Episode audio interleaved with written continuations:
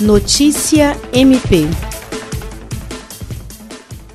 O Ministério Público do Estado do Acre ofereceu denúncia ao Tribunal do Júri contra cinco pessoas acusadas da morte de Marcos Antônio Oliveira da Silva, encontrado amarrado e baleado em uma rua da região da Baixada da Sobral, em Rio Branco, em 2019.